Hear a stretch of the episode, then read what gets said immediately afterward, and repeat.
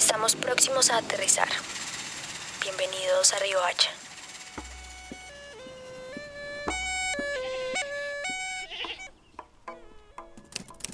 Matitas, Media Guajira. Yo me decía para mí esas palabras. Yo me voy a desquitar a que me hicieron. Yo tengo que matarlo, decía yo, porque esa, ese era mi pensamiento. Vivía con esa impotencia y esa rabia. Monguí, el pueblo dulce de La Guajira. O sea, él, no, no, me daba esa libertad, ese, esa como para respirar. No, tenía que estar ahí con él, que lo atienda él, que solamente él y la casa y los niños. Juan y Medio, corregimiento afro y territorio víctima del conflicto interno de la Media Guajira. En ese momento tenía como que un duelo ahí aplazado.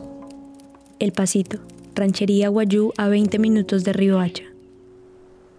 Pasar por ahí en ese instante donde uno viene a emigrar es algo horrible, de verdad que es algo, muchas personas han sufrido de violaciones, muchas personas le han robado, es algo que sin querer tocó en lo más profundo de mi corazón así.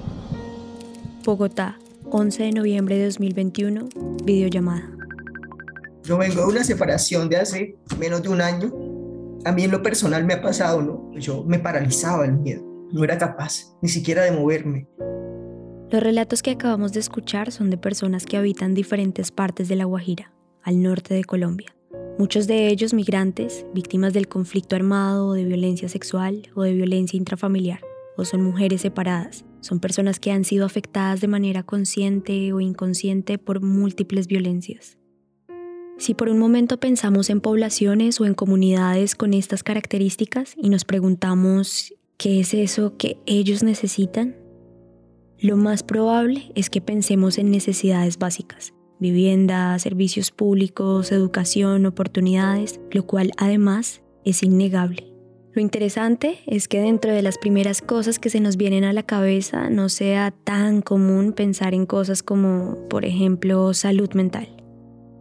Aunque sean menos visibles que las heridas de bala o que el olvido sistemático, los daños mentales del conflicto interno, de la violencia intrafamiliar o de la pérdida de un ser querido también dejan secuelas muy profundas en la vida de las personas y nos afectan en prácticamente todos los aspectos de nuestras vidas. La salud mental, como la educación, también es tan definitiva para el desarrollo como la disminución de todo tipo de violencias y para superar conflictos. Esto es Relatos en Conexión, un podcast en el que contamos historias inspiradoras que tejen legados y crean un camino de valor sostenible en la diversidad colombiana. El dolor nos une y nos atraviesa a todos. Nacimos llorando y ese llanto es la primera señal de que estamos vivos. Después, con los años, descubrimos que estar vivo también es ser vulnerable pasar situaciones que hubiéramos preferido evitar y seguir caminando sin salir ilesos en el intento. Ustedes que nos escuchan del otro lado también han estado ahí, en un rincón de su mente, con el nudo en la garganta y las ganas de llorar más grandes que ustedes mismos. Yo entendí que en este país eh, necesitábamos hacer un trabajo de acompañamiento psicosocial. En temas de salud mental, el acompañamiento psicosocial ocupa el 80% de todas las situaciones, problemas. Para que se hagan una idea de las dimensiones de lo que narramos, la cuarta parte de la población mundial sufre de algún trastorno mental en cierto punto de su vida y casi 13% de los problemas de salud en el mundo recaen sobre trastornos mentales, una cifra mayor a la del cáncer o los problemas cardiovasculares. Por este motivo, hemos ido acercando poco a poco soluciones de salud mental a las personas. Cada vez más las escuelas tienen psicólogos y psicoterapeutas. En ciudades como Bogotá o Medellín o en Barranquilla hay programas como la línea 106, una línea de atención gratuita exclusiva para estos temas. Y en general hay un esfuerzo mediático importante por poner estos temas sobre la mesa. Desde un punto de vista público, en el año 1993 se realizó en Colombia el primer estudio nacional de salud mental, que culminó en una política nacional al respecto en el 2014. Sin embargo, estos esfuerzos, sobre todo en las zonas rurales, son todavía insuficientes. Según Juan David Páramo, médico de la Universidad Nacional y psiquiatra de la Universidad Javeriana, no hay un solo profesional de salud mental en el Baupés, en San José del Guaviare ni en el Catatumbo. Hay uno solo en el Valle de Sibundoy, al noreste del Putumayo, y otro en Puerto Asís, en el mismo departamento. Daniel Macía, coordinador de Médicos Sin Fronteras, lo corrobora. Esto lo leo. En lugares donde trabajamos, entre más alejada se encuentre la población de grandes cascos o asentamientos urbanos, mucho más difícil es encontrar profesionales disponibles para la atención en salud general o salud mental. Si todavía tenemos esos retos para dar acceso a la salud básica, pues en salud mental, imagínense. Imagínense achicar un poquito esa brecha existente, no solamente para quienes estamos en las grandes ciudades, sino para los grupos chicos que están en la zona rural. El problema, sin embargo, no es solo el acceso, son también los prejuicios que hemos heredado alrededor de estos temas. Cuando uno dice que quiere ir al psicólogo, cuando uno quiere ser atendido, escuchado o hablar de salud mental, hay un tabú. Porque es que las personas, cuando usted habla de una ayuda emocional, dicen yo no estoy loco. No creía de pronto en la psicología, yo decía que yo no era loco. Si voy donde el psicólogo, mi vecino va a decir que yo estoy loco y la verdad es que yo no estoy loco, a mí no me falta ningún tornillo.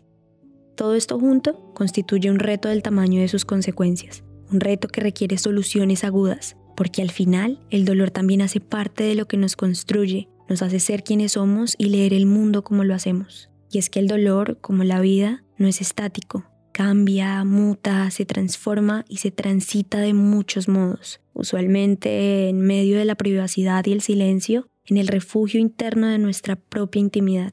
Pues bueno, hoy queremos contarles esa solución aguda, que no es otra que una invitación para transitar el dolor de manera colectiva y popular, para entender que sanarnos a nosotros mismos es una manera de ayudar a también sanar la sociedad. ¿Qué estabas haciendo antes de empezar el proceso de terapeutas populares? ¿En qué, en qué andabas? Aquí, la verdad, y nada Sí, estaban aquí mismo en la casa. Hay una reunión allá, para los migrantes pueden ir. Yo pensé que era masaje. Sí, porque ya terapeutas son eso, ¿entiendes? Que da masaje. O sea, yo fui por curiosidad para saber qué era.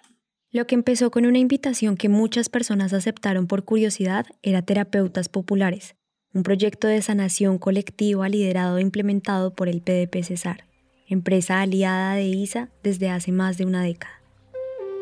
Este proyecto durante cinco años le ha apostado al bienestar en la salud mental de La Guajira, Magdalena y Cesar, sin importar género, raza, edad o país de origen. Terapeutas Populares llega a territorios rurales y alejados para construir puentes con palabras y tejer redes de apoyo emocional. En Terapeutas Populares, como su nombre lo indica, los terapeutas son las personas de la misma comunidad. Yo no creía en eso. Yo decía, ¿Cómo van a ser terapeutas las personas que no han estudiado psicología, no? Yo desde mi postura académica, yo veía eso como una cosa muy irreverente, ¿no? No solo suena irreverente, la verdad es que en un primer vistazo suena irresponsable. En muchos casos, las únicas personas que deberían prestar este tipo de servicios son personas altamente preparadas para hacerlo. Sin embargo, el lugar que ocupan los terapeutas populares es otro. Es un acompañamiento inicial en primeros auxilios psicológicos. No estoy hablando de que van a ser clínica, psicoterapia breve, psico nada. O sea, eso sí queda muy claro. Lo que pasa es que nosotros como terapeuta popular eh, prestamos la primera ayuda emocional. Solo brindamos el apoyo a que esa persona exprese lo que siente, medite y mire cómo puede resolver la situación que tiene. Cuando nosotros vemos que de pronto la persona no está dando resultado necesita un psicólogo más especializado, necesita una ayuda más especializada, nosotros tocamos la puerta del PDP porque son las que tienen el recurso de esa, prestarnos esa psicóloga que no colabore con ese caso. Porque a veces nosotros, tenemos, nosotros damos, prestamos esa, ayuda, esa primera ayuda emocional. Para ser terapeutas populares deben participar en un ciclo de cinco módulos educativos sobre cuidado emocional uno de entrevista individual, otro de comunicación asertiva no violenta, de acompañamiento individual, de acompañamiento grupal y de intervención en miedo y duelo. Y yo les decía a ellos, este, pues ellos regalan lo mejor que puede dar un ser humano eh, te regalan conocimiento, te regalan atención. Los resultados de esa formación y de este trabajo colaborativo entre organización civil, empresa y comunidad son cuatro cohortes de graduados que han adquirido nuevas herramientas para hacerle frente a la cotidianidad y a los retos que tiene la vida en los territorios. Hay 114 personas que están listas de hecho, las voces que han escuchado en este episodio son justamente de terapeutas populares de distintos corregimientos de la Media Guajira. Este proyecto, que empezó a unos 500 kilómetros de La Guajira, en Montes de María, en el departamento de Bolívar, y que empezó muy pequeño. Ha enfrentado muchos retos que hemos ido mencionando en el episodio. Fue necesario quitar el tabú alrededor de la salud mental y fue necesario convencer a estas personas que no era necesario ser profesionales para tener un rol significativo en las personas que impactan.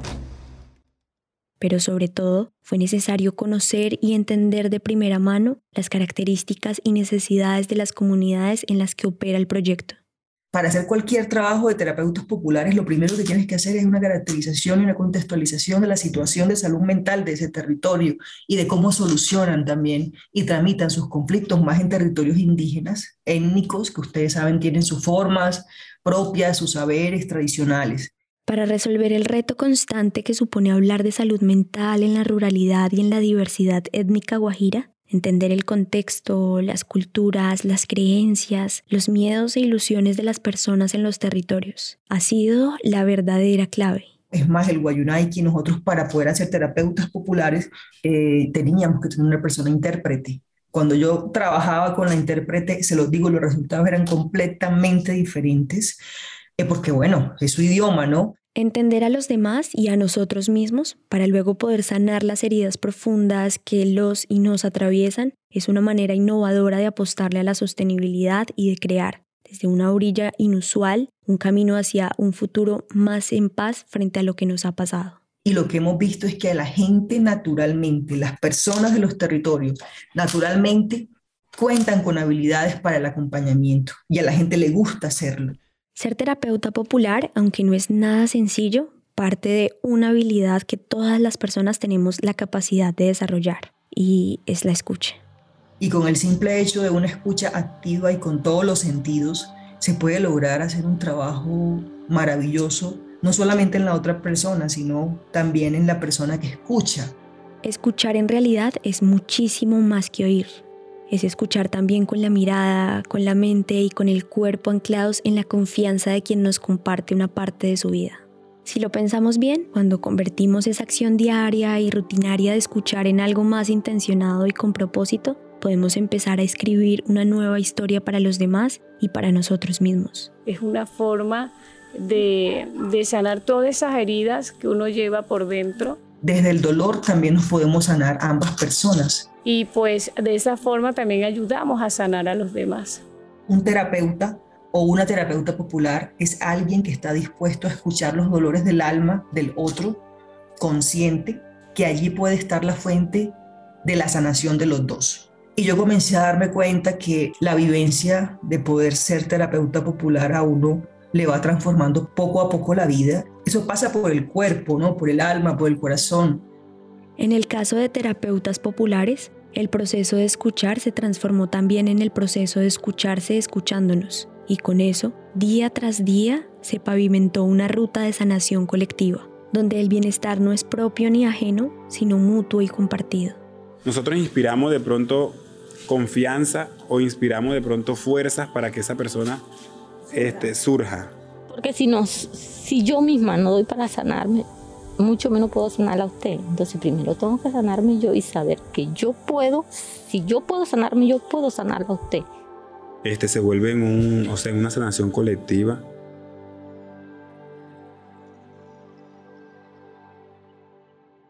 En últimas, hacer un episodio sobre terapeutas populares no es más que acompañar y tener el privilegio de ser testigos de un camino que no es lineal, porque la sanación ni individual ni colectiva es una recta unidireccional. ¿Ya? Entonces ya hemos ido construyendo como esa pequeña red entre mujeres, entre migrantes y entre jóvenes. El dolor sigue y seguirá atravesándonos por ser conscientes de que está en nuestras vidas. También es un paso en ese camino para empezar a tramitarlo, Muchas veces vamos rotos, pero vamos. Hay una, una esperanza, una luz que seguir, un camino largo y claro, no oscuro y hondo. pero... Por eso, este episodio no podría cerrar de otra manera. Matitas, media guajira. He aprendido a asimilar, porque no olvidar, porque uno no olvida lo que le sucede, pero sí asimila y he aprendido a asimilar y a vivir con eso de que ya fue algo que me sucedió y pues es algo que uno tiene que asimilar y seguir hacia adelante. No quisiera llevarme ese rencor o ese, ese dolor en mi, en mi corazón porque eso me, me ocasiona más problemas. Entonces pues no quisiera de pronto eh, seguir con, esa, con ese dolor y ese desosiego de que esa persona me hizo daño y pienso hacérselo. Porque no, ya gracias a Dios he cambiado y he aprendido a asimilar las cosas. Mungi o sea, no, no, no le doy el gusto de, de, retirarme de...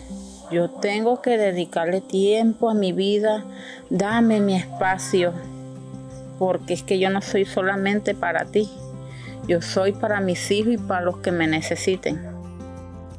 Juan y medio. Y de ahí cambió como que mi vida, porque saqué ese vacío que tenía dentro de mí y aprendí a aceptar el duelo, que es algo que uno no aceptaba el pasito. O sea, es una etapa que ya he superado. Lo he hablado con personas que tienen ese tiempo de escucharme y que me han dado consejos. Bueno, los primeros días que yo lo contaba siempre era entre lágrimas. Pero ya por lo menos ahora tengo un nudo acá, pero ya no reviento como reventaba antes, que me echaba a llorar. Bogotá. Yo me siento muy tranquila y muy alegre, ¿no? y siento que esa alegría y esa fuerza que me ha dado la vida, la fuerza de la vida y la fuerza del amor me ayuda. Entonces yo siento que fue ese puente que me permitió hacer un tránsito del miedo a la alegría y yo hoy puedo decirlo. Digamos que ahí está plasmado toda la historia que ellas quisieran contar de terapeutas. Y quisieron contarla justamente por su valor de réplica porque si en medio de los desafíos de la ruralidad guajira la sanación puede ser colectiva, este tipo de iniciativas puede ser replicada en cualquier rincón del mundo, entendiendo siempre su contexto y necesidades particulares. ¿Se imaginan cómo cambiaría el mundo si todas las personas pudiéramos tramitar y sanar nuestras heridas? Historias en Conexión es un podcast de ISA Intercolombia en coproducción con Naranja Media. Agradecemos a todas las personas que hicieron posible este episodio y recordamos con cariño a Sandra Miranda, Lenis Cárdenas, Neidis Conrado, Sumaya Nakarit, Alex Ortega, Bersa Mangarres, Yoreli Silva, todos terapeutas populares, y a Dianis Pedraza, Stephanie Rivera y Catherine Pérez del PDP César. Este episodio fue escrito y producido por Laura Marín y Araceli López. Fue editado por Juan Pablo Ramírez, musicalizado por Santiago Bernal. El arte, diseño y el material publicitario es hecho por Luisa Ríos. Yo soy Natalia Hidárraga, nos vemos en el próximo episodio.